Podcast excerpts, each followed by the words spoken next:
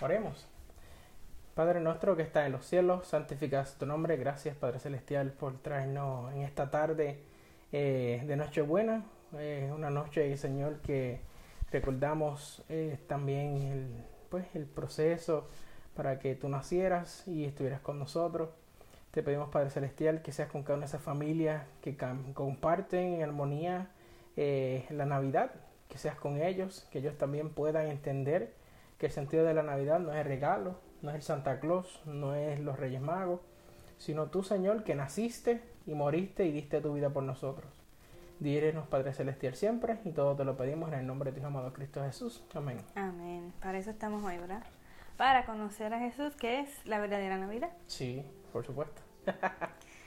Bien, tenemos dos, ¿sabes? Sí, tenemos dos amiguitos. Ah, ya, ve, ve que te dice quiénes son. Sí, sí, los tienes de amigos. Ah, ok, pues el que no está ahí, que no puedo ver quién, es, tú eres, puedes añadirnos como amigo y así podemos ver que quién eres tú y, hablarte, ¿verdad? Pues aquí tengo a una chica bien conocida. ¿Tú la conoces? Sí. este, saluditos ahí a las a nuestra suegra. Suegra que tenemos en común, ¿verdad? Sí. Que siempre nos apoyan y nos está viendo en todo momento. Ay, tenemos tres. Yo sigo contando. Ese es como el recuento del, de la despedida de año. Sí. Bueno, déjame buscar mi papelito porque sin eso pues yo me pierdo. Claro. Ok. Jesús. Jesús, Jesús. Ok, primero el nacimiento. ¿Qué podemos decir del nacimiento de Jesús? Fue un proceso bastante complicado. Fue un proceso bastante complicado. Eh, bueno, en el hecho de que no había lugar para que sus padres pudieran, o sea, para que María pudiera dar la luz. Eso sería una de tantas cosas en el proceso. O sea, eh, es increíble de que prácticamente la, la, vida de Jesús fue difícil desde el comienzo, no solamente para sus padres eh, terrenales, sino en la realidad cuando él murió en la cruz a sus 33 años por nosotros. Qué cosa tan, tan difícil y a veces eh, no nos damos cuenta o somos mal agradecidos con, con, las cosas que vivimos, con lo que tenemos, sea mucho, sea poco. Pero el Señor nació en pesebre, alrededor de animales, mm. en un establo prácticamente. Lo más humilde que, bueno, que por lo menos que la mayoría de nosotros nunca hemos vivido. Estamos hemos estado en donde, en hospitales, comoditos, con su aire acondicionado, limpiecito. Oh, Ah, no, la mayoría de nosotros, ¿verdad? Porque yo sé que hay personas que nacen en sus hogares y es diferente. Tengo un sobrino que nació en su hogar. Oh, sí. Pero no estaba en malas condiciones la situación, ¿verdad? Pero sí. estuvo muy gracioso eso. No, y, también las personas hacen, eh, por eso mismo, cosas distintas de dar el parto en la casa, o en bañeras, o en piscina. Ah, pero la manera de que Jesús nació fue una manera completamente distinta, una manera eh, fuerte porque pues entiendo que pues, antes de eso había una persecución de buscar a los niños y por esa razón ellos se fueron caminando hacia Belén, encima de un burrito. Y... Ese es un detalle, o sea, para ese tiempo que no había nada de transportación, por lo menos los caballos eran lo más... Sí, la gente rica, Lamborghini, por decir así. Sí, no, exacto, igual un camello. ellos tenían un burro, ¿verdad? Dios le proveyó un burro para que llevara a María y, todo el camino. O sea, estamos hablando de que ella embarazada encima de un burro por dos días. Dos días de camino, caminando. no son dos días en carro, porque es en dos días en carro, está terrible. No, horrible. Imagínate dos días caminando. Dos días caminando. Para más decirte, nosotros de, donde estamos ahora mismo al centro de la ciudad nos podremos tardar un día y medio caminando. Y es el centro de la ciudad. El centro de la ciudad. Que en el carro nos tomamos cuántos, 25 minutos, 20 minutos como mucho. Pero también hay que entender la, la escenografía de ese tiempo. Era un terreno seco, con muchas piedras, no, no, tienen los lujos, exacto, desierto, no, no, existen los lujos que nosotros tenemos ahora de transporte. Eso, lo complicaba aún más, claro, ese detalle. Claro. Después llegan a este lugar que van a hacer el censo. Lo sé porque yo he visto muchas de estas películas gracias a mi hijo. Se cada detallito. Y entonces todo toda la ciudad de Belén estaba es pequeñita y estaba llena, llena, llena capacidad, no había más. Y ellos llegaron, pues, por decir así, hasta el final. Entonces fue que yendo de puerta en puerta le negaban el lugar hasta que encontraron un lugar que le dijeron, lo único que tengo es el establo. Y no, wow, establo, ahí huele a los animales. Ah, sí, porque ese es el detalle. El detalle es que estamos hablando de, Exacto. No, no es el, un lugar indicado para que un rey naciera.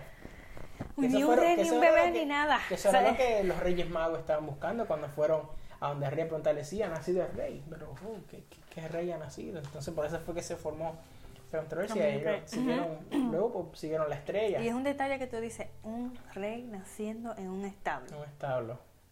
Porque el ser humano tiene una concepción, una, una, mentalidad de que el rey está lleno de una, una, cuna de oro. Sí. Está lleno de joyas, está lleno de, de, propiedades. No le hace falta nada en su, en materialmente. Pero más sin embargo, Dios quiso dar una, un concepto diferente, una, una idea diferente lo que es ser un rey. Porque Él no es rey de aquí, que ese es un detalle. Correcto. no es un rey el rey de la tierra, sino el rey del universo, estamos hablando. Y aún así teniendo todo el universo, la humildad ahí se, se desbordó.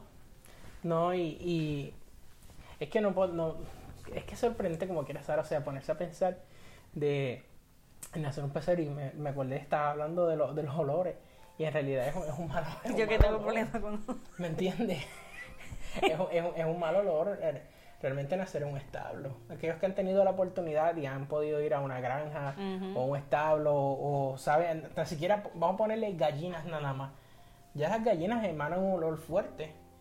Imagínense todo el resto de los animales. O sea, es difícil y, y, el, uno no sabe también la desesperación como madre y como padre para buscar un lugar para, pues, para que naciera el bebé. Porque ya ya estaba con, con dolor de parto. O sea, cuando yo que lo sé, dolores de parto es ahora, o sea, estoy desesperada, me desespero porque quiero, porque ya el cuerpo está diciendo, entonces, esa, yo no entiendo, ¿verdad? Toda esa, esa carga emocional que estaban viviendo ellos porque no estábamos allí, pero debería ser algo bien difícil para ellos como seres humanos, no como padres, sino como seres humanos.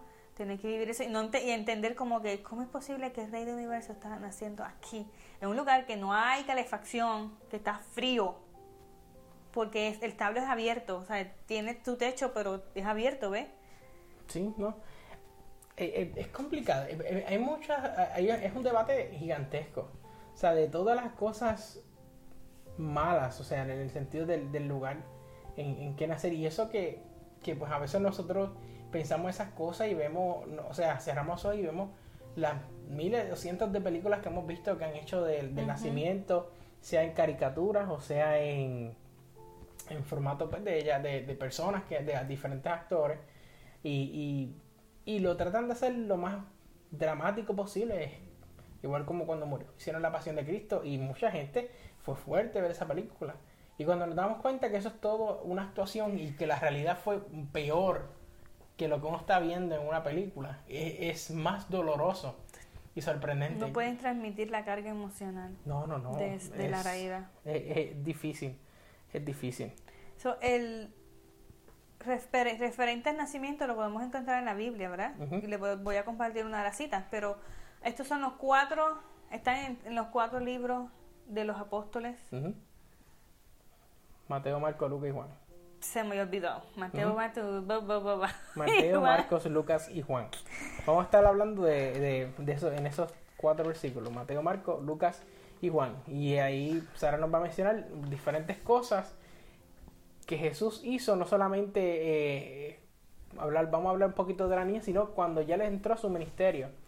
Este, qué fue lo que sucedió y qué cosas es realizó, porque no solamente nació, y sí hay, hay, hay un, espacio que la Biblia pues no menciona, o sea, en, claridad o en detalle, eh, un espacio de, cuando ya creció, cuando era niño y luego se hizo adolescente y joven, o sea, a veces nosotros nos podemos pensar y nosotros quisiéramos que la Biblia fuera un, diario. Un diario que te dijera, ah, esta persona hizo tanto, tal cosa en cada día. No, no, y, y, y hay, hay, muchos espacios en blanco que nosotros decimos, oye, pero ¿qué sucedería ahí? Y más adelante uno si sigue leyendo la Biblia, pues te contesta a veces ciertas de los espacios. Pero para eso este, tenemos que orar, tenemos que ponernos este, nosotros nuestras pilas para poder este, seguir bien los caminos del Señor y preguntarle al mismo cuando en los cielos. Es la única forma. a veces eh, nos enfocamos en las dudas, en las preguntas que tenemos aquí, pero mejor enfoquémonos en, en, cómo puedo yo tener, eh, obtener la salvación, aceptar a, Señor, a Jesús como mi Salvador personal y entonces luego lo demás viene. Es así. Eh, el nacimiento lo podemos encontrar en Mateo, capítulo 1, del versículo 18 hasta el capítulo 2, versículo 15. Sabe bastante. Bastante. Y ahí te dan mucho más detalles. Si quieres saber más, usted también puede comunicarse, escribir. Mira este detalle que, que importante, debemos mencionarlo. Usted sea, o sea, este, um, atrévase, atrévase. Hablar y hablar con nosotros, porque para esto estamos aquí haciendo un live hoy de Navidad. Correcto. Entonces la niña sabe, ¿se dice mucho de la niñez o tenemos poquito de la niñez en la Biblia? De la niñez se habla bastante. Eh, puedo leerlo, eh, por lo menos parte de... De la niñez se habla más cuando ya tiene como 12 años en adelante, pero no cuando, por ejemplo, y tan 2, 3 y 4 años no, por eso Por eso digo que están esos espacios, eh, negros que a uno bueno, uno, no por chismoso, pues, ¿eh? pero uno, uno, quiere conocer qué lo, cómo fue verdaderamente las etapas de sí, no sabíamos que José era carpintero, pero no, no conocemos más. Es que tú sabes que Sara, ese es el problema ya de nuestra generación, es que nosotros estamos acostumbrados al, al, momento y a la hora. O sea, las personas comparten todo lo que sucede en los stories una que otra vez en el día, eh, comparten cierto tipo de información, como ahora estamos haciendo un video en vivo y vemos qué número de cosas son las que se están compartiendo. Pero en esos tiempos no existía. Y era bien difícil uno como que, ¿qué puedo saber de eso? Entonces, en Lucas 2, 41 al 52. Voy a ponerlo aquí y se los voy a compartir ahora a los que estén en Facebook. Pues pueden leer conmigo todo el, todo el versículo. Okay. Este, y dice así, dice Lucas 2, 41 al 52. Bastante, pero vamos a leerlo. E iban sus padres todos los años a Jerusalén en la fiesta de la Pascua. Y cuando fue de doce años, subieron ellos a Jerusalén conforme a la costumbre del día de la fiesta. Y acabados los días, volviendo ellos, se quedó el niño Jesús en Jerusalén, sin saberlo José y su madre. Y pensando que estaba en la compañía, anduvieron camino de un día y le buscaban entre los parientes y entre los conocidos. Cómico escuchar eso, de que prácticamente se les perdió el niño. a muchos padres tal vez el, yo me perdí en la Sí, mucha gente con ellos de repente, ah, están jugando con el primo y... Todavía ahí no se te ha perdido en la tienda. Mm, no, no, no. Cuando llegue se te va a salir el corazón. Ah, sí, ahí sí, Dios mío. no, no, y, y, y vemos que los padres estaban buscándolo de diferentes maneras y no lo encontraban. Ya habían caminado un día. un día. Un día caminando y no sabes, ni fuera a Es como si fuera que no sé cuánto tiempo sería un día. Debe ser bastante. De aquí a Austin. Puede ser. Eso es bastante lejos. Yo creo que menos, más cerca. Pero, o sea, un viaje largo dieron hasta que se dieron cuenta, ¿no? Luego dice aquí, eh, y repito, el 44 dice, y pensando que estaba en la compañía anduvieron caminos de un día y le buscaban entre los parientes y los conocidos. O sea, entre las familias que conocían no estaba. Más como no le hallasen, volvieron a Jerusalén buscándolo. O sea, ellos volvieron otra vez. Y sigue diciendo el 46. Dos días serían. Sí, exacto, ya pasaron dos. Y, y, y cuando. Al 46 dice: Aconteció que tres días después le hallaron en el templo. O sea, ellos vieron, fueron un día, volvieron fue otro. Y al tercer día que ya estamos fue que lo encontraron bueno, uno no sabe la desesperación de unos padres, pero al ver con niños... Vamos a hacer un día, dos, de mitad de día, caminando y corriendo. No, y, o sea, la Biblia no te dice comió, no comió, pasó hambre, cómo pasó la noche, eso no, no te no explica. que, que son los detalles que a veces uno quiere conocer, ¿por qué? Pues solo por conocerlo. Y nos sigue diciendo, este, y todos los que le oían eh, se, se pasmaban de su entendimiento y de su respuesta pero el 46 menciona algo eh, interesante. Dice, aconteció que tres días después le hallaron en el templo. O sea, María José lo encontró en el templo sentado en medio de los doctores, oyéndoles y preguntándole. O sea, él estaba preguntándole a las personas eruditas, a los, a los que conocían para aprender. Y eso no es normal, muchos de los niños no les interesa. Es como si un niño de 12 años estuviese rodeado de toda la, este, de un grupo de pastores o algo así, por decir así. Claro, preguntando porque quiera, y a veces eh, nosotros, yo diría que a veces nos podemos ser egoístas en el sentido de que eh, nos desesperamos cuando vemos que un niño pregunta el por qué, el por qué, el por qué claro, depende de la edad, ¿me entiendes? Porque ya si es un niño de 3 a 5 años, pues ya es diferente. ¿Qué, ¿Qué, es eso? claro, y, y un niño de 12 años, ya bastante adolescente, eh, quiera aprender. Ya entienden bastante. Sí, correcto. Entonces sigue diciendo en el 47 que todos lo oían y se pasmaban de su entendimiento y de su respuesta. Y el 48 sigue diciendo, y cuando le vieron, se maravillaron y díjole a su madre, hijo, ¿por qué no has hecho así? He aquí tu padre y yo te hemos buscado con dolor. Cualquiera, o sea, llevas tres días sin saber dónde está el muchacho. Y lo consigues después de los tres días que estás sentado escuchando. Entonces les dice, ¿qué hay? ¿Por qué me buscáis? ¿No sabíais que en los negocios de mi padre me conviene estar? Qué interesante, ¿no? Los negocios de su padre, él quiere estar. Mas ellos no, no entendieron las palabras que les habló. Y descendió con ellos y vino a Nazaret y estuvo y estaba sujeto a ellos, y su madre guardaba todas estas cosas en su corazón. Y Jesús crecía en sabiduría y en edad y en gracia para con Dios y los hombres.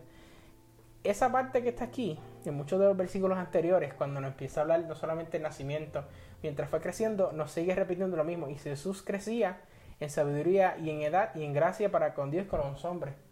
Ese viene siendo el espacio en blanco que nosotros a veces nos preguntamos, oh, ¿qué, ¿Cómo le fue Jesús a los siete años?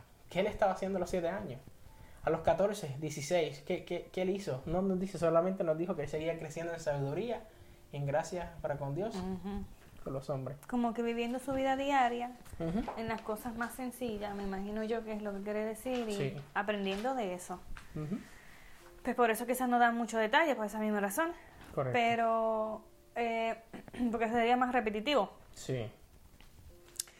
Eh, después de los 12 años que nos dan como que ese paréntesis de la vida de Jesús en su niñez, wow, cuando él dice, en los negocios de mi padre, no sabían que, que tengo que estar, y ellos como que, pues si no es tu padre, este". aunque si ellos sabían que era hijo de Dios, pero era un misterio para ellos lo que él está queriendo decir. Este niño a los 12 años, ¿qué me está diciendo? ¿Por qué, me está diciendo eso? Y, y, es normal, hay, veces muchos papás no entienden a los hijos, que, porque hay veces padres tienen hijos súper dotados, son muy talentosos en, ciertas facetas o, en artes, por las matemáticas, etcétera y no necesariamente uno tiene que ser un, ingeniero para conocer el resto de matemáticas, y casualidad el niño que usted tiene sabe y dice las cosas muy rápido, y yo he conocido varios de esos niños genios, muchos que a la corta edad se conocen, este y lo he visto en programas de televisión, se conocen todas las banderas del mundo y saben de qué país es y dónde está localizado ese país.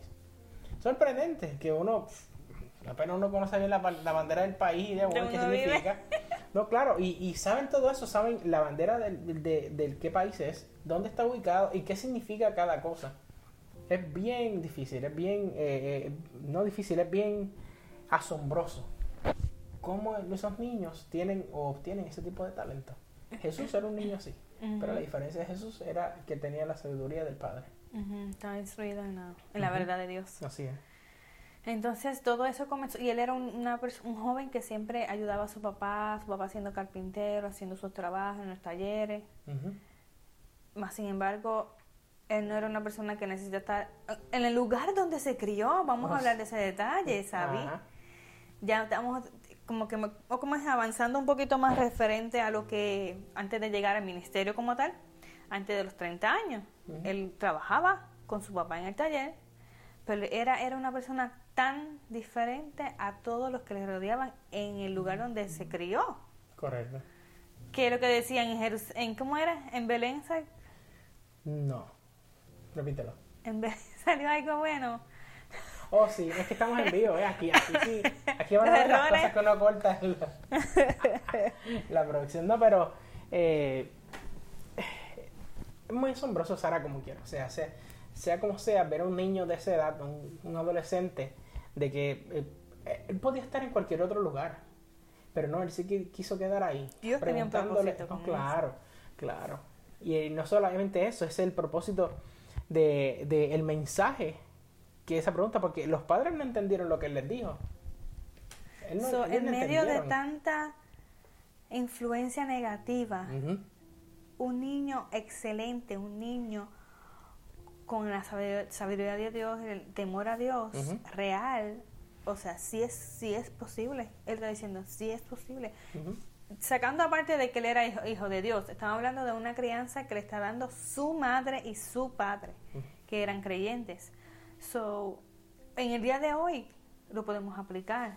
Claro que se puede aplicar. Nosotros somos los responsables, los papás, de estar bien involucrados en, en una relación con Dios no fallarle a Dios para yo nosotros transmitir eso a nuestros hijos. Entonces esos hijos, en medio de tanta influencia, sepan qué camino tomar. Por eso a veces lo, vemos que lo, lo, la mayoría de las cosas que influyen eh, de los alrededor vienen siendo los padres. O sea, como el niño crece en el hogar, es lo que se refleja cuando sale a la calle. Cuando usted ve un niño que la gente, los papás lo graban, ay, mira, el niño dijo esto. A veces no son cosas muy agradables, pero eso, el niño lo escuchó en algún lugar. Por lo general, la mayoría de las cosas suceden en la casa. Ah, y, sucede también cuando yo estaba en la escuela. Había muchos de los que estudiaban conmigo que no eran unos niños muy buenas gentes. esperaban que los maestros los educaran. No necesariamente la educación comienza en el hogar. Usted, como padre, se encarga de criar a su hijo, que sea una persona que crezca un niño de bien, responsable y respeta a los demás. Exacto. Pero está también en los padres, aquí está diciendo. Claro, pues no todo el mundo, no todos crecieron con la bendición de tener un mamá eh, y, un papá juntos o, por ahí cambia, o sea, pero nada es imposible para Dios. Eh, en todas las cosas de la vida de Jesús tenemos un mensaje que conseguir, algo, algo que aprender. Correcto. Y eso es uno de estos que nunca me había puesto, nunca me había detenido a pensar sobre eso. Y es un detalle bien curioso. Eh, Ahora, la vida de Jesús muchos la conocemos, ¿verdad? Muchos la conocemos porque la encontramos en la Biblia, vemos películas y todo eso. Pero hay muchas cosas interesantes que Dios hizo, que Jesús hizo aquí en la tierra siendo hombre. Esos son otros detalles. O sea, Dios hecho hombre. ¿Qué Dios de los dioses eh, de los griegos?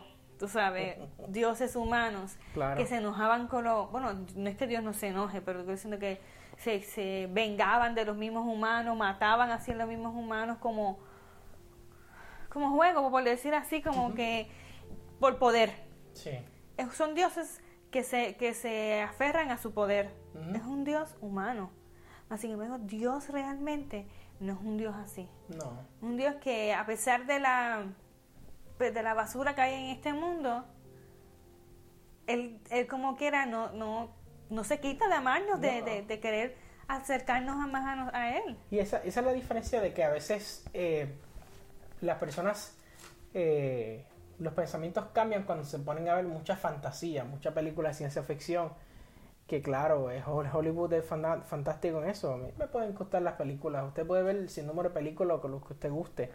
Pero este cambia en el sentido de que comparan a Jesús como si fuera Hércules, a Dios como si fuera un Zeus. Exacto. ¿Entiendes? Y ahí pues Hades y el, bajo mundo y etcétera, etcétera. Y todo eso con la mitología griega. ¿Por qué lo comparan así? Siempre tienen que buscar algo de una o mil maneras. No sé, no sé por qué. Realmente el ser humano no sabe lo que es un ser Dios, que es el Dios. Entonces, pues tienen un concepto erróneo dejándose llevar por cómo yo sería. ¿Cómo sería un humano, ves? Porque esa es ninguna referencia que tienen. Claro. Pues entonces pues son dioses injustos, dioses como que ajenos de la, del, del humano, dioses como que, eh, pero realmente no son dioses reales. No. Y más sin embargo viene Jesucristo aquí decir, vamos a demostrar que es Dios. Exacto. Y, y se hace hombre. ¿What? O sea, ¿por qué hacerte hombre cuando nosotros somos carne pecadora, somos este, inmerecedores? Sin embargo, se hizo hombre. Se hizo hombre. Y siguiendo añadiendo a eso, nosotros tenemos aquí la lista de varias cosas este, que Jesús hizo en su ministerio eh, eh, a eso de los 30 años. Y hay varios milagros que Sarita recopiló, prácticamente, unos nueve. Voy a leer por encima Eh, uno viene siendo la mujer que tocaba este. Se salió el de acá. manto. No sé qué pasó. Este, yo no me lo sé. Aquí no lo tengo esto. ¿Y dónde? en tu celular. El que te dice Instagram. Pero ¿y cómo tú entraste? Ah, Facebook. Aquí. ya, esto. Eso, era que me perdí de, de, de ese error. Anyways. No, a ver. Eso pasa cuando estamos en vivo y a todo color. Que no sé que se haya parado. No, está corrido todavía. Vamos a ver. Estamos arreglando una situación, ¿ok? Seguimos ya mismo, no se me vayan. Muy bien, sigue activo. sigue activo, ¿estás seguro? Sí, sí. Ah, ok, ok, sí, ya, ya, ya está. Bueno, este, ajá, y uno de los... Nueve cosas. De la de es nueve, ¿verdad? Pero hay muchísimas cosas, ¿verdad? No, claro, no, no, no, nos da las horas ni el tiempo para Y le vamos a estar dando, pues, lo, lo los las citas, ajá, lo más importante de cada uno, porque estamos conociendo a Jesús en la Navidad. Claro. Por ejemplo, la mujer que toca el manto. Ay, esa, yo tengo una canción de Nimsy que, toca, que canta esa canción. ¿La has escuchado? La he escuchado. Sí, me encanta. Me fascina Nimsy. Pues es como te digo, el, cuando, cuando él siente que alguien le toca, ¿verdad? Pero no es un toque. es, un, toque que, que, salió, por decir así, tipo espiritual. Un toque espiritual, un toque de fe. estoy, estoy tocando a alguien, pero siendo el Dios, porque no ha dejado de ser Dios, ¿verdad? Siente que ese toque es diferente. Porque está en una multitud y, todo el mundo está. Y, ese es el detalle. Hay, alguien me tocó, pero, pero claro, lo, lo, le dijeron, pero claro, Señor, alguien te va a tocar. Todo está en una multitud. Exacto, no entendemos como que alguien te tocó el lado, todo el mundo te está tocando y te está rozando. Estamos en un lugar de mucha gente, ¿verdad? Pero cuando él se detiene y ella dice que fui yo, entonces dice, tu, tu, tu fe te ha sanado. sanado. Y yo digo, ¿what?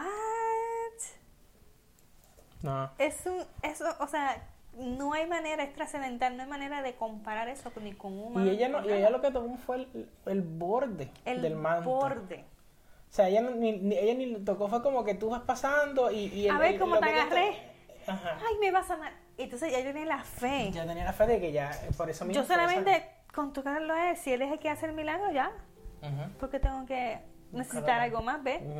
Y ahí entonces él paró todo, detuvo todo, pero como, como por decir así, como recalcar eso, tu fe es tan grande en mí que sabes que yo soy el Hijo de Dios, reconoces, y solamente con eso para ti fue suficiente, o sea, ¿Qué más necesita? Es como que enseñándonos la humildad también. No necesitamos estar, ah, aquí, aquí está Jesús, mi pana, mi Jesús, mi pana, aquí está. O sea, como que este, yo ando con él, como, como no como que para exaltarse a sí mismo, como que estoy con Jesús, sino como que yo necesito eso, yo necesito que, que con tu poder tú me sanes y, tú me, y Él le perdonó los pecados también. No, y que ella no era la única persona que buscaba sanidad que eso es lo que sucedía cuando, cuando Jesús iba a las ciudades, eh, eh, se llenaba, o sea, era, era prácticamente se, se desbordaba la ciudad porque querían conocerlo. Llevaban a cientos de personas que tenían condiciones y las sanaban. Solamente la Biblia menciona unas cuantas, pero no sabemos cuántas personas. ¿Cuántas más? Este, no solamente almas que se salvaron por eso, sino cuántas personas también fueron sanadas. No solamente por Jesús, sino también por, por los mismos discípulos. Exactamente, que Dios le dio a esa... La hija de Jairo, que eso fue algo bien sorprendente. Sí. No todos los milagros que Dios hizo, eso es un detalle que también que mencionar, no todos los milagros que Jesús hizo en la tierra fueron sorprendentes. Uno de ellos, el milagro del manto. O sea, ¿qué sorprendente tiene eso que una mujer te toque el manto? No tiene nada. Pero para ella personalmente sí. Mm. Y Dios es alguien, es un Dios personal que va directamente a persona a persona de diferentes maneras. Correcto. O sea, no es un Dios como que voy más, agajo este, agajo acá. Ah, sin embargo, en la, la, de Lázaro es uno de los milagros más sorprendentes, entre los milagros más sorprendentes que Jesús hizo, que fue que, que curó y, y que diga que resucitó a esta niña que estaba muerta. No, claro. a la hija de Lázaro que murió de alguna enfermedad, que no tampoco, tampoco tenemos el detalle de qué enfermedad es. ¿Qué enfermedad era? Pero que sí, que, que, murió y que todos estaban en lamentaciones, que todos estaban llorando, que todos estaban, sabían que la niña ya había pasado pues, al descanso. Sin embargo, Jesús llega al lugar donde estaba, por decir así, la funeraria, ¿verdad? Para hacerlo más actual. Y allí eh, él dice, no, porque lloran. Si la niña no está muerta, está, está durmiendo. Entonces la gente se echa a reír. Que me olvide este loco. Está diciendo como que disparate, porque obviamente no entendemos los misterios de Dios. Él sí, que es diferente. Pues él decía como que no como que gente que no tiene fe, gente que no me conoce, gente que tiene sed de, de, conocer la esperanza, de tener paz en su vida, son todas las que estaban en la tierra, por eso es que él vino en un momento en la tierra bien importante, donde mucha, donde todo el mundo estaba en oscuridad. Había bien pocas personas, como tipo el tiempo de Noé, que había muchísima maldad, había muchísima oscuridad, ya la gente no creía, y hoy en día estamos llegando y tocando a ese punto, a ese punto otra vez. y, y por eso era que Él vino a este mundo a dar una esperanza, a dar paz, a traer la verdad, a traer como que amor, lo que realmente el ser humano necesitaba. Así es. Y una de las cosas, por eso es que dice como que ah, no me conocen, estoy aquí pero no me conocen, no saben. Y entonces él entra allí a este lugar donde la niña estaba ya en reposo, ya estaba mm, pues, muerta. Y le dice Talita Kumi. Que, en su, que ese es el idioma, ¿verdad? Y lo que significa es, este, niña, a ti te digo, levántate. Y la niña, ¿qué hizo? Levantarse. Y digo, O sea, yo nunca he estado en una situación así, y tú tampoco. Sí. Y que tú lo veas en el momento, o sea, es algo sumamente sorprendente. Y que para cualquier persona que vea un milagro así, eso debe ser, este, no sé, derretirle el corazón. correcto. Pero hoy en día yo no, yo no he visto eso, yo no sé si hoy en día se da eso, ¿verdad? Porque no he tenido esa experiencia yo personalmente, pero Dios no solamente vino a hacer, a venir a, a sorprender a la gente, sino a cambiar, a transformar a la gente. Eso fue lo que realmente vino Jesús. Y ese, y ese milagro era realmente para los familiares de la niña. Correcto. Que sí tenían fe, pero no conocían muy bien porque no tenían esperanza, que es lo que estaba diciendo, en el momento en que Jesús vino, es un momento oscuro de la humanidad, donde había muchísimo dolor, muchísima desesperanza. Quiero leer algo que interesante, dice que aquellos que, que tiene que ver con lo que tú estás hablando, aquellos que han puesto su fe en Cristo son parte de la familia de Dios. Y menciona aquí que aunque algunos de nosotros pues, eh, pudiéramos no tener familia o pudiéramos estar aislados de nuestra familia, aquellos que han puesto la fe en Cristo son parte de la familia de Dios. Alrededor de todo el mundo tenemos hermanos y hermanas en Cristo eh, con los quienes convivir. O sea, y por eso a veces eh, no nos percatamos que nosotros como cristianos debemos dar a reflejar eso. de que con esa misma amabilidad que Jesús compartía el alimento, por eso hay personas que a veces van de visita a las iglesias y a veces muchas personas lamentablemente oh, son homeless o personas que tienen sin hogar, van a la iglesia en busca de, no solo alimento. No solamente no estamos en el corazón de la persona. No sabemos si solamente está allí verdaderamente porque tiene hambre y quiere comer, o verdaderamente si tiene hambre espiritual. Tal vez hace tiempo alguien no le da la mano, alguien no le da un abrazo. Por eso a veces no sabemos qué persona es la que nosotros vamos a, encontrar. Por tal razón, a veces somos rápidos para juzgar, pero tardos para a veces pedir perdón o, cambiar las cosas. Y debemos enfocarnos en eso, enfocarnos en, no juzgar por cómo se ven las personas, sino darse la oportunidad de conocer a la persona, ser su amigo y uno no sabe si de esa manera este uno la persona llega también a los pies de Cristo. Claro, no solamente tenemos hambre, como dicen, no solamente de pan vivir al hombro, sino también de la palabra de Dios. O sea, el hombre tiene necesidad de la palabra de Dios, tiene necesidad de conocer a Dios y tener a Dios en su corazón. Por eso es que lo decía Jesús en la palabra de él, ¿verdad? en la Biblia. También vimos la curación de un ciego de nacimiento. Es muy diferente a un ciego por causa de un trauma, ¿verdad? ya que tuvo la oportunidad de ver por un tiempo y pues tuvo un trauma. Pero este, este señor que estaba ciego de nacimiento nunca tuvo la oportunidad, perdón, de poder ver con sus propios ojos.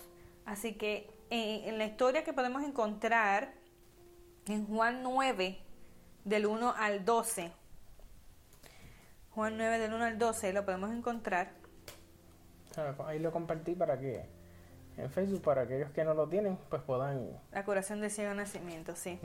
Y esa historia está, está bonita también. Este señor estaba en... Ese era el de la puerta del... Te confundía. Vamos a leer el versículo. Sí, es corto. Si quieres puedes leerlo, ¿sabes? Ok, dice en Juan 9, del 1 al 12, son 12 versículos. No, es corto, ¿sabes? Son cortitos, el otro era largo. al pasar Jesús, si es que no se me va la voz, vio a un hombre ciego de nacimiento. Y le preguntaron a sus discípulos diciendo, Rabí, ¿qué pecó? ¿Este o sus padres para que haya nacido ciego? Respondió Jesús, no es que pecó este ni sus padres, sino para que las obras de Dios se manifiesten en él. Es sorprendente. No, no es porque está ciego, es porque, porque esa es otra cosa, que las personas crean que, o porque aquella persona o mujer era estéreo, o aquel no podían tener nada más tenían niñas, no podían tener varones, era porque era un castigo. La realidad no, no todo era, se basa así. eso es sorprendente lo que él le dice. Sino como que para que las obras de Dios se manifiesten a través de ese hombre. Y ese es el momento que llegó para que se manifestara. Correcto. me es necesario hacer las obras de que, de que me envió. Entre tanto, el día dura, la noche viene cuando nadie puede trabajar.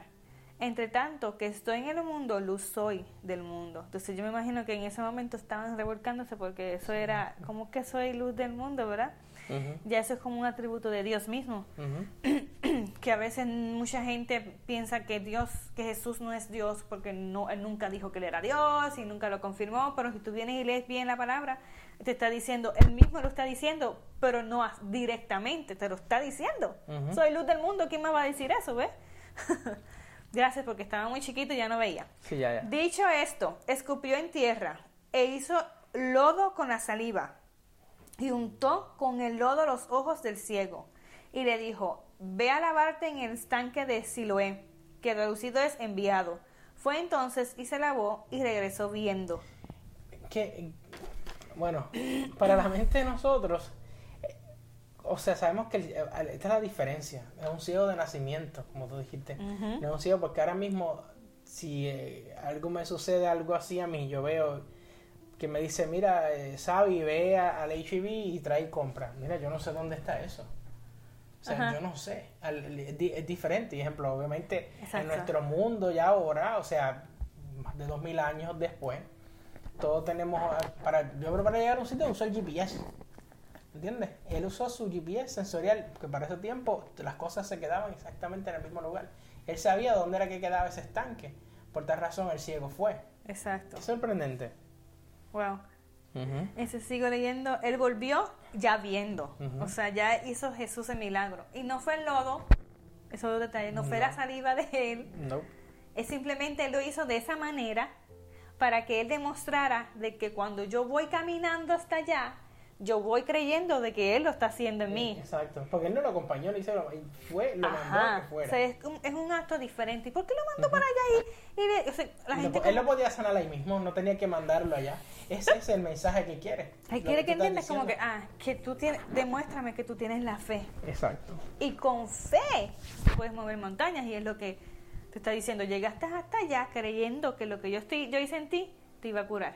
Y vistes por tu fe. Así es no es porque yo te puse el lodo o qué sé yo. No. Entonces los vecinos y los que antes habían visto que era ciego decían, no, es este el que sentaba y mendigaba. Y es, quiero mencionar de eso que me da risa, pero es que debe ser tan sorprendente, eh, sorprendente. O sea, ver una persona que nació ciega.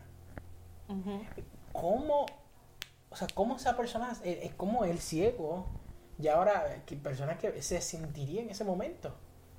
Porque él no, él, no sabe. Como que, ¿qué es Nunca esto? había visto. ¿Quién es este? ¿Quién es este? Todas estas cosas que estoy viendo, como que algo bien sorprendente. No, es, maravilloso. inexplicable. Unos decían, Él es. Y otros, a Él se parece. Él decía, yo soy. Wow. Y le dijeron, ¿cómo te fueron abiertos los ojos? Y respondió él y dijo, aquel hombre que se llama Jesús hizo lodo, me untó los ojos y me dijo, ve al Siloé y lávate. Y fui y me lavé y recibí la vista. Entonces le dijeron, ¿dónde está él? Él dijo, no sé. Y no va a saber, porque solamente Jesús pasaba. Exacto, siguió con la multitud. ¿Qué cosa? Eh, porque ese es el detalle de las personas. Y él no esperaba a que, ok, te hice el milagro, ahora demuéstraselo a todo el mundo, aquí estoy, ve lo que hice, vieron lo que hice. No, o sea, él fue allá, yo sé que yo hice el milagro, me fui.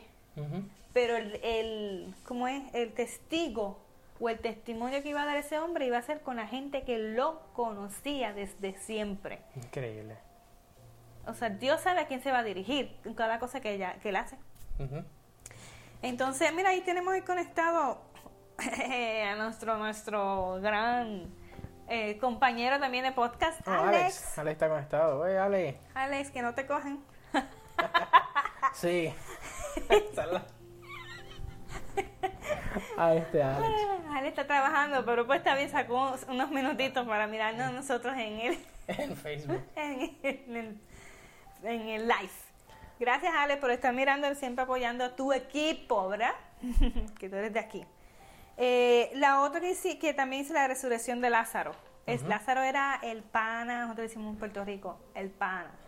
El buen amigo. El, el, el, más amigo, el best friend, el best friend forever. Lo que dicen acá, BF, BFF. BFF, eso.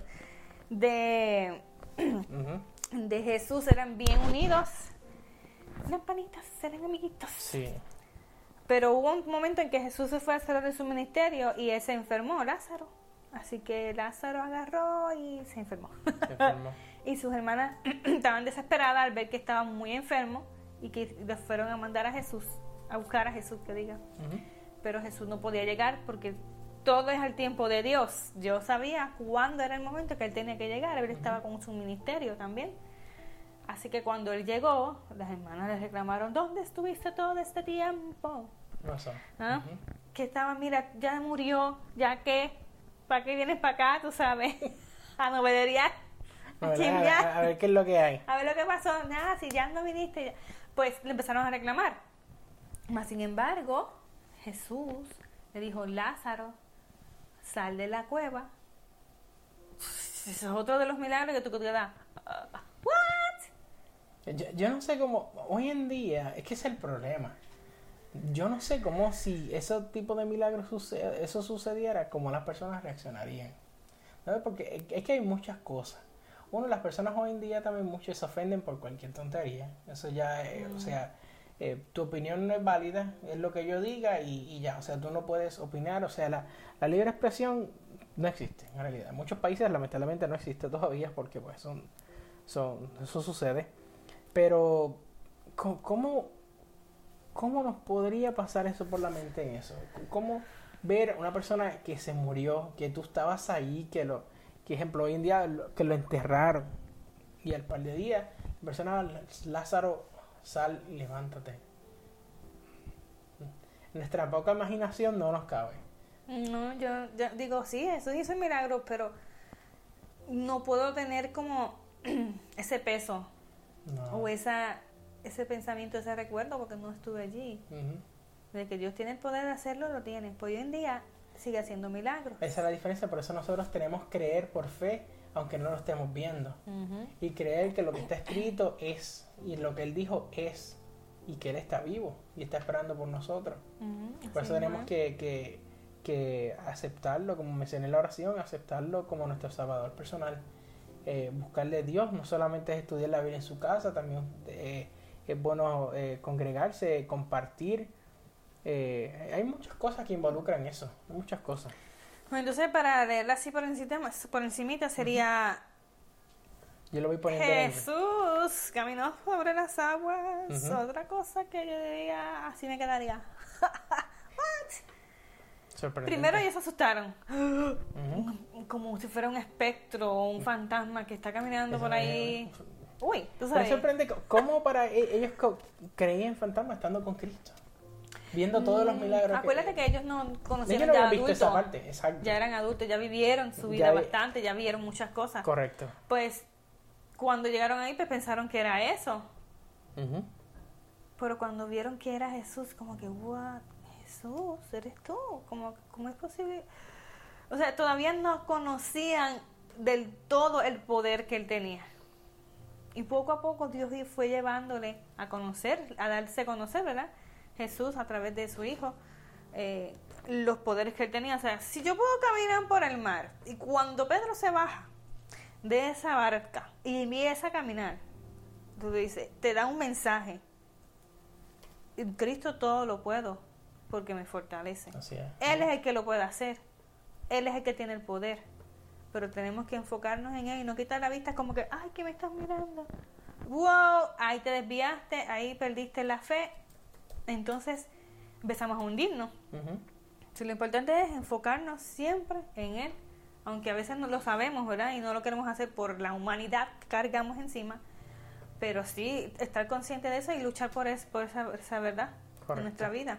Este, ese lo pueden encontrar en Mateo 14, 22 al 33. La multiplicación de los panes y los peces, todas estas historias me las sé muy bien. Además, yo quería escuchar de, de, de jovencita, ¿verdad? Pero más ahora, últimamente, por lo, la historia de los niños que yo le estoy leyendo ahí. Tan, eh, también hizo la, la, curación de un endemoniado, la del endemoniado este que los tiró los, a los cerdos, eso también bien sorprendente. Sí, no, y luego a los cerdos, los cerdos se tiran al vacío. Al vacío, ajá. No nos cabe en la mente en realidad. No hay manera. Eh, es, muy sorprendente porque si ponemos a ver la, Biblia es eh, tiene una amalgama de diferentes cosas. No solamente de guerra, eh, de asesinato, de, de amor, no solamente de, claro, de sacrificio. Hay, hay un sinnúmero de cosas que se aprenden. Por tal razón deberemos estar todos estudiando nuestra Biblia todos los días. Entonces también tenemos eh, la curación, la conversión del agua en vino, que fue el primero que hizo. Los que hemos estudiado, ¿verdad? La palabra de Dios la podemos encontrar en Juan 2, del 1 al 11. Ahí fue que hizo su primer milagro, cuando convirtió el agua en vino. Y era un vino de alta calidad. Eso dice. No era agüita ahí con un poquito de jugo por encima, ¿ves? No era culé. no era culé. La tempestad calmada, esa es otra cosa que a veces yo siempre me estoy recordando. Recuérdate que, que Él tiene el poder de calmar la tempestad y calmar la tempestad en mi vida, en la vida de todo el mundo. Pero literalmente, tú te imaginas en medio de, del mar con un, Imagínate un tornado alrededor. No, no, no me quiero imaginar una tromba marina. Eso es horrible. Tú en medio de ahí con todos esos truenos, todo eso, obviamente el ser humano se va a asustar porque es algo majestuoso, es algo como que muy poderoso para nosotros que no nos puede hacer daño y matar. Pero Jesús tener el poder, cállate, eh, ya, cálmate, boom. Obviamente es algo sorprendente. Sí. Dios puede hasta la, hasta la misma naturaleza le obedece, lo que está diciendo. Hasta la misma naturaleza me obedece. Increíble. ¿Qué más quieres saber de que y confirmar de que yo soy Dios? Sí, yo lo estoy reflejando. Es que e, eso, eso, eso sorprende que, porque, o que son tercos. Personas que están viendo las cosas y no las creen. O sea, que, que para ellos... Es, tan, increíble que no puede ser. E, exacto. Dios no puede ser. Y es curioso porque nosotros creemos en eso por fe, porque no estamos viendo nada de eso, Sara. Ajá. Nosotros escuchamos de eso y vemos lo asombroso que era y nosotros creemos por fe. Muchos de ellos dudaron viendo lo que estaba haciendo Jesús. Y muchas personas que estaban acompañando dudaron. ¿Cómo es posible? Viendo lo que lo estaba haciendo, o sea, sucedía ante sus ojos. Qué increíble. También está la resurrección de Jesús, la muerte y resurrección de Jesús. O sea que sí la había incluido, ¿sabes? Sí. No estoy loca. la muerte y resurrección de Jesús, que la podemos encontrar en Mateo 28, completo, eh, cuando Él se entregó. Pero Él se entregó con un significado, no fue que se entregó porque yo soy culpable de lo que yo hice, de nada que ver. El significado de la muerte de Jesús es, es que estamos aboliendo el, sacrificio del corderito en el santuario para, como símbolo, ¿verdad? para el perdón de nuestros pecados que se hacía en el antiguo Israel y que todavía se hacía en ese momento. Ahora, el Cordero de Dios, el Cordero del cielo, que es Jesús, se entrega así por el perdón de todos, no solamente de los que estaban en el lugar, sino de, de las generaciones que seguían, incluyendo nuestra generación. Así es. De eternidad, ¿ves? Hasta el momento que Él fuera a volver. O sea que el, el, el principal motivo de, de, la muerte de Jesús no fue simplemente murió por mí. Y tú como que, ajá, murió por ti, pero ¿por qué murió por ti? ¿ves? No tiene sentido decir nada más, sino murió por mí porque yo soy pecadora. Y todas mis culpas las llevó Él. Y ahora a través de Él yo tengo perdón en Dios. Ahora no como para vivir ahora como yo vivía antes, haciendo lo que me da gana y, y seguir pegando, pecando y ensuciándonos, sino viviendo en, o sea, ya me rescataste, ¿por qué me voy a volver otra vez a tirar? ¿Ves? y hay personas que, que son tercas y vuelven y se tiran y vuelven y quieren salir y, a veces tienen una confusión ellos mismos que no eh, se sabe. Cada quien por sus su, sus propias debilidades y eso llevan a, se llevan otra vez a ese lugar. Pero lo importante es que si estás escuchando hoy o si vas a escucharlo en algún momento, tú tengas en mente, mira, Dios es mi, mi, abogado, Dios es mi perdonador y yo en Él voy a tener perdón y en Él voy a vivir, para Él voy a vivir para ahora, ¿verdad? Si no vendo como que ese amor incontable, inmensurable, no sé qué palabra decir, eterno que Él tiene por nosotros. ¿Por qué tenía que morir Él si Él no, él no cometió ni un solo pecado? Pero Él se dio, yo, yo soy el sacrificio, yo soy el cordero. Dejé todas esas ricuras, ricuras, la palabra, riquezas, todas esas riquezas, ricuras de comida, ¿verdad? todas esas riquezas que tenían en el cielo, todos esos ángeles alabándole, todo para venir aquí a hacerse hombre, entonces morir, what?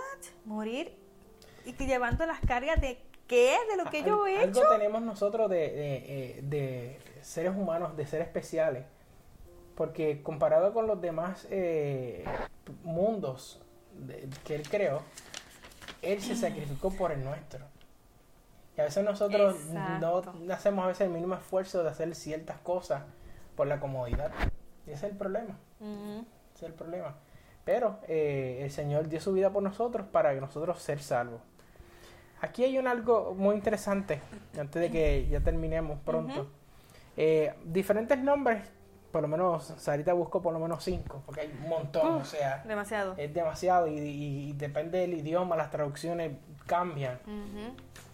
De cómo se le conoce a Jesús. Uno viene siendo el gran yo soy, se le conoce como el Mesías, Cristo, Emanuel y Cordero de Dios.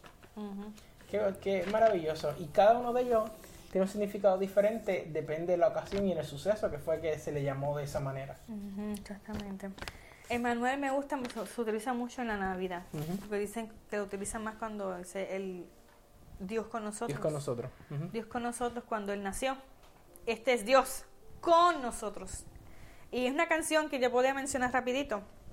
La canción de Mary Do You Know. Oh, Mary You Know. Esa canción tienen que escucharla. Está, está, mira, espantosa. Cada vez que yo la escucho, cada letra me da eso que se me paran los pelos porque digo, es cierto, o sea, María siendo una humana, llevó en su vientre al, Salvador del mundo. No fue cualquier cosa. Y decía, en una parte que dice, ¿tú sabías, María, que cuando tú le dabas un besito a tu bebé, estabas besando la cara de Dios? Yo, oh, sí. Y uno como que, como que sí lo sabe, pero no se detiene a escuchar y a pensar y a analizar. Es cierto. O sea, el amor de Dios. y que iba a ser el salvador del mundo. O sea, que tú, tú lo cargaste en tus brazos, lo cargaste en mente y era el salvador del mundo. Exactamente. Yo lo compartí para que en Facebook después ellos puedan entrar y ver. Ah, mira, mira. está, está al frente. Al frente. Siempre, siempre. Ay, te sabes. Y la cosa es que de todo lo que hemos estado hablando, la Navidad es Jesús.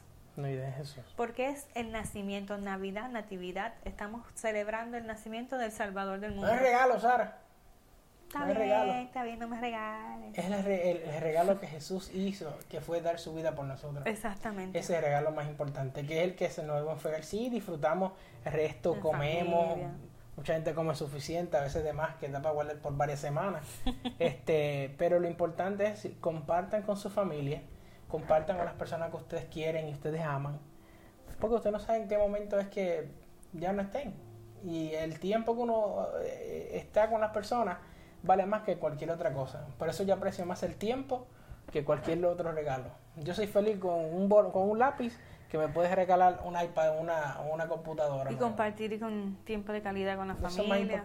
Definitivamente. Crecer más en él, hablar más. Hacer todas estas cosas más importantes y recordar en esta Navidad que, que, lo más importante es tener a Jesús en nuestros corazones que un regalo de 300, 300 dólares, que a veces nos, nos estamos matando el resto del año por pagarlo. Y por una tradición o una cultura que pues realmente sí regalamos cosas, ¿verdad? Porque no decir que yo no regale, yo sí regalo y Sabi regala, pero no, debe, no es nuestro enfoque, ¿ves? Nuestro enfoque es poder conocer más a Jesús.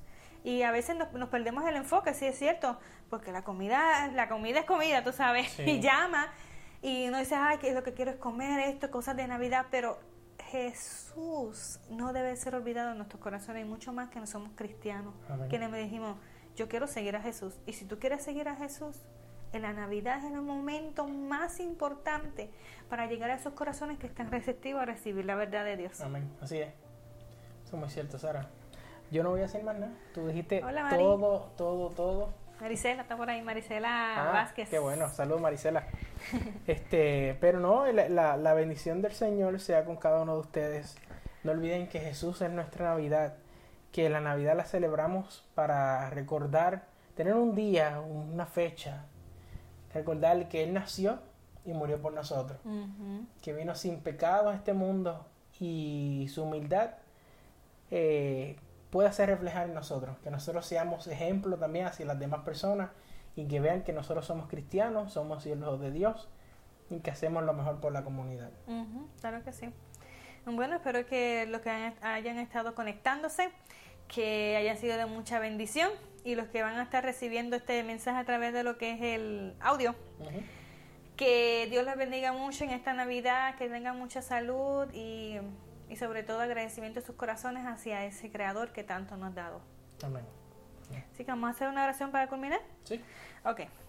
Bueno, Padre Santo y Padre Bueno, gracias Señor, miles de gracias por todo el amor, toda la compasión y misericordia que tú tienes con nosotros, a pesar de que no merezcamos ni siquiera, Señor, que tú nos mires, ¿verdad? Que ni siquiera tú nos escuches.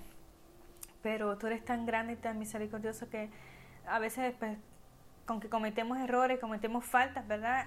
Queremos entregarnos a ti hoy para olvidarnos de eso, dejar eso hacia atrás en el pasado y comenzar una vida, una vida nueva junto contigo. Que tú nos sigas limpiando, purificando y transformando a semejanza tuya. Y que Cristo sea que viva en esta nueva, en esta Navidad, en el día de hoy. Vamos a comenzar una década nueva, ¿verdad? Que para ti no, no existe el tiempo, pero para nosotros sí. Y que tú nos puedas ayudar, Señor, que que no, no estemos tan ahogados en la vida, porque muchas veces estamos ahogados en lo que es en esta vida, en este mundo de, muchos ahorros, que tú nos puedas, Señor, ayudar a detenernos y a enfocarnos en ti. Que no, no, importa cuánto tiempo pase para que tú vuelvas, porque yo sé que vas a volver, pero que tú nos sigas, Señor, realmente preparando y fortaleciendo para recibirte, sea a través del descanso o a través de que no te veamos directamente, ¿verdad? Este, ya quedándonos vivos, ¿verdad? Según el plan de cada uno que tú tengas con nosotros. Señor, fortalécenos y gracias por tu grande amor. En tu nombre, Jesús. Amén. Amén. Así que...